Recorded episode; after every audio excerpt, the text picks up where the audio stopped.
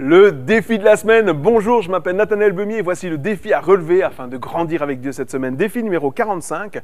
Au travers de mes prières et de mes paroles, proclamer l'espoir là où je vois le désespoir. Proclamer la vie là où la mort semble régner. Proclamer la force, la joie, la paix. Proclamer ce que Dieu dit. Comme par exemple pour une personne qui s'est éloignée de Dieu ou une maladie incurable ou encore un couple divisé. Appeler ce qui n'est pas à être. Dans Ézéchiel, au chapitre 37, versets 4 et 5, Dieu demande à Ézéchiel de prophétiser sur ce qui ne semblait qu'un tas d'os morts et desséchés depuis longtemps et de proclamer sur eux la vie. Une nation peut-elle être sauvée? Une famille peut-elle être restaurée? L'Église peut-elle retrouver son efficacité?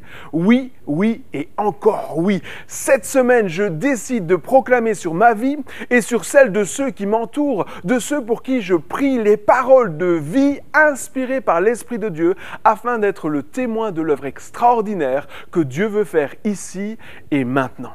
Soyez inspirés et conduits par le Saint-Esprit euh, cette semaine. J'appelle la vie dans votre vie et je proclame la paix dans votre cœur, que l'Esprit de Dieu souffle sur vous en cet instant même.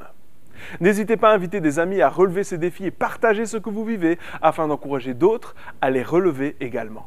À la semaine prochaine.